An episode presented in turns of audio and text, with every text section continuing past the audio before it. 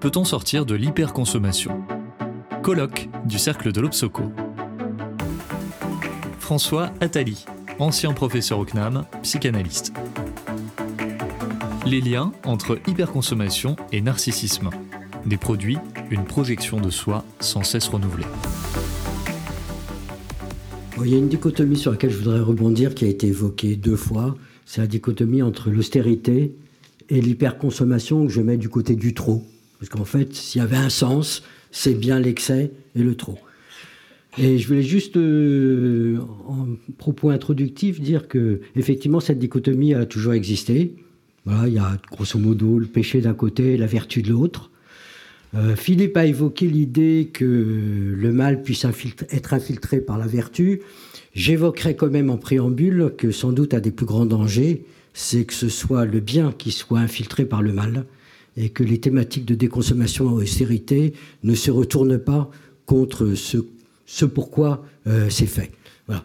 Il y a dans la pathologie humaine plein de choses qui montrent ça, l'anorexie, enfin tous les extrémismes sont des austérités retournées dans un toujours plus d'austérité. Ça, c'est la dimension structurelle et cette dimension du, mal, on pourrait le dire, hein, chez l'homme, qui est une forme d'avidité. Euh, elle est difficilement contrôlable, et elle est difficile à dresser. On ne peut pas dire qu'on va l'effacer, c'est impossible. Il faut sans doute l'adresser. Effectivement, comme l'a dit Philippe, il faut trouver des voies d'orientation. Mais ce n'est pas la même chose que de vouloir faire comme si ça n'existait pas et que demain, euh, au lieu de gratter, de, raser gratis, on serait sobre et, bien heureux. Ça, honnêtement, j'y crois pas une seconde. Après, dans la question du, trop et de l'hyperconsommation, euh, je crois qu'il y a ce trop structurel et puis il y a un trop conjoncturel on, peut, pourrait y passer des heures à en parler, mais dans le conjoncturel, je voudrais juste retenir ce qui s'est passé autour des 80 dernières années. Au fond, il y a l'émergence de quelques lignes de développement qui convergent. Il y a le développement technologique, je mets dans la technologie, la science, la médecine, qui ont éveillé en nous un sentiment de toute puissance et qui nous ont dirigés vers l'idée que le progrès était infini et qui aujourd'hui continuent d'alimenter notre scepticisme par rapport à la catastrophe annoncée. C'est-à-dire qu'on trouvera toujours une solution. Nous allons trouver une solution. Et c'est difficile de se défaire de ce fantasme prométhéen. Il est là et il va perdurer. Et puis il y a eu aussi le développement industriel, et euh, on vient de, de parler de l'industrie automobile. Je crois que dans le développement industriel, il y a une racine de productivisme qui est très intéressante parce que très vite, l'industrie s'est mise au service d'un toujours plus. Voilà, c'est le début de la massification de la production. C'est encore que de la production, mais c'est ça. Et au fond, très vite, euh, le productivisme industriel va avoir, je dis, c'est comme une machine qui a besoin de se nourrir. Et il se trouve que pour nourrir cette machine, il faut trouver des consommateurs. Et on a transformé les ouvriers en consommateurs. Et on a transformé les objets qui étaient anoblis pour leur qualité en objets à consommer. Quand je le mets dans une lignée un peu historique, c'est pour dire deux choses, je crois, hein, c'est mon, point de vue. Euh, je pense qu'au moment où ça se produit, il y a dans cette transformation euh, de notre monde sociologique l'idée de gommer la façon dont le monde industriel a servi la destruction au cours de la première moitié du XXe siècle. Consommer, c'est oublier la destruction, la mort, hein, la mise à mort. Il y a les deux guerres, il y a la Russie, il y a la Chine. Enfin, si on fait le bilan des 50 premières années du XXe siècle, c'est absolument effarant. Et tout d'un coup, on rentre dans un autre monde, un monde de la consommation, un monde de l'enchantement. Voilà, on oublie, on efface dans un inconscient collectif parfait, mais on efface, on rentre, on rentre ailleurs. Je pense qu'il ne faut pas tout à fait l'oublier. Et puis là-dessus se greffe euh, un discours politique, et qui est le discours de la massification. Et dans la massification, il y a du paradoxe, puisqu'en fait la massification va se nourrir de l'individualisme, et je vais y revenir, mais il y a aussi le thème de l'accessibilité, je vais y revenir aussi. C'est-à-dire qu'au fond, on a une utopie, c'est que tout soit accessible pour tout le monde. Voilà. Et on rentre dans ce monde-là, et quand on rentre dans ce monde-là, et eh ben on quitte le monde de la production. C'est important par rapport à ce qu'on, l'histoire de la publicité, puisqu'au fond, on, sort des écoles d'ingénieurs pour entrer dans les écoles de commerce. Hein. Pour les plus anciens d'entre nous, on sait que les écoles d'ingénieurs étaient socialement au-dessus des écoles de commerce. Les marques, au début, étaient des marques de fabricants. c'était pas des marques qui représentaient des valeurs immatérielles. Moi, j'ai travaillé pour une vieille marque. Je peux vous dire que le Sieur, au début, c'est une marque qui, qui signe son saut de fabrication avant de devenir une marque qui va véhiculer des valeurs immatérielles. Donc il y a un basculement qui va s'opérer, et effectivement, c'est la science de la vente qui va se développer, avec comme bras armé la publicité, on y reviendra, et cette publicité elle-même va évoluer, elle va passer de la réclame. Au début, vous reprenez des historiques qu'on voit sur Internet, c'est absolument génial. Au début, la publicité, c'est la mise en avant des produits. Et puis, ça va basculer, les produits vont devenir des signes. Et ce qui m'intéresse là, c'est de montrer que ces signes vont évoluer. C'est-à-dire que la façon, ces signes, c'est une projection de nous.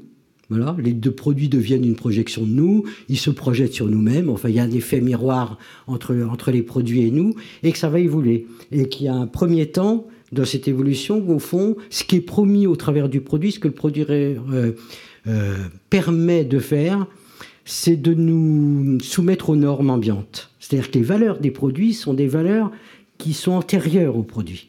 Et les publicités des années 60, je pourrais reprendre encore des exemples de Le que j'ai bien dans la tête, c'est grâce à un produit, vous allez être une meilleure ménagère, un meilleur gestionnaire, euh, et tous les univers de produits vont dire ça, c'est-à-dire qu'on va être mieux conformément, c'est ce que j'appelle un moi surmoïque.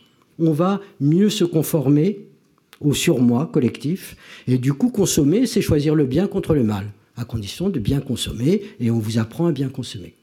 Et puis petit à petit, il y a un déplacement et ce déplacement, c'est un déplacement des valeurs du, du, mois dans une certaine mesure. On va passer d'un mois surmoïque à un mois idéalisé.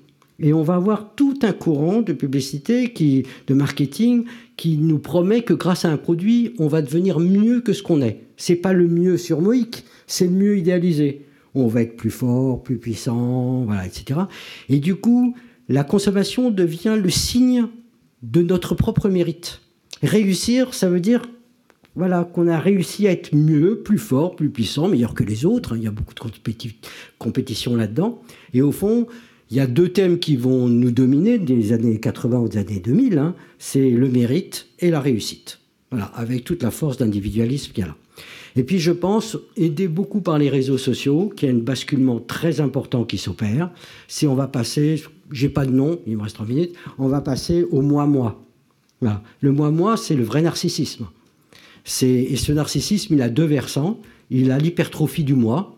C'est la grenouille qui se voulait aussi grosse que le bœuf. C'est important de faire la différence avec l'autre forme du narcissisme que j'ai évoqué parce que la grenouille, elle s'adresse à l'autre. Hein. Elle veut être vue, elle veut être aimée. Donc on est encore dans une adresse à l'autre. L'autre versant du narcissisme contemporain, c'est le moi pour moi. C'est le vrai narcissisme. Hein. C'est on se prend soi-même pour l'objet du désir pour l'objet de son désir. Et on est dans un effet de miroir qu'on voit en permanence dans, le collectif des réseaux. Hein. Je veux dire que c'est voilà. Alors ça passe par prendre soin de soi, être euh, voilà. Mais au fond, on n'a pas d'autre idéal que d'être soi-même. Voilà.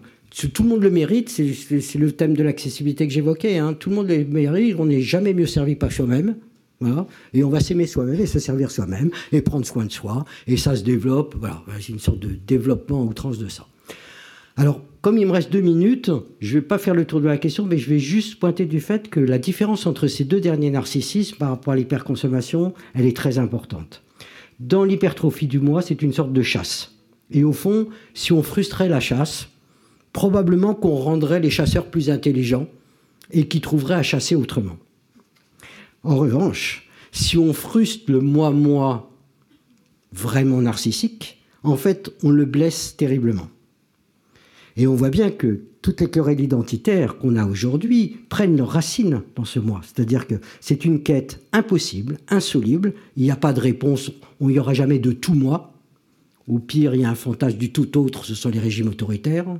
Et sinon, porter atteinte à ça, c'est porter atteinte aux individus qui sont blessés vraiment violemment. Voilà. Et il faut se prémunir, je pense que dans les mythes qu'on doit inventer aujourd'hui pour donner des espaces de respiration et un futur possible, il faut surtout faire attention à se prémunir de ne pas provoquer cette violence. Pour ne et je finirai là-dessus, pour s'en prémunir, je pense qu'il y a une discipline qu'on devrait avoir, c'est déjà d'auditer dans les voies qu'on propose comme solution qu'elles ne sont pas elles-mêmes au service de ce, moi, de cette dimension euh, narcissique. Et on le voit dans les réactions des uns et des autres, c'est-à-dire de fait, nos solutions, grosso modo, c'est souvent des solutions de nantis. Voilà. Donc, euh, proposer une solution de nantis ou une solution complètement égocentrée. Euh, on peut dire tout ce qu'on veut du local, mais enfin, le local a une définition complètement autocentrée, parce que sinon, ça ne veut strictement rien dire. Voilà. Donc, c'est juste se dire, je pense qu'il est de notre vigilance et que c'est un véritable travail de nous aider à sortir de cette spirale mortifère du narcissisme. Et en même temps, il faut le faire en faisant attention à pas justement ce que le bien soit infiltré de ce mal et qu'on n'arrive pas à s'en sortir. Voilà, je dirais là-dessus. Retrouvez toutes les actualités de l'Obsoco sur obsoco.com.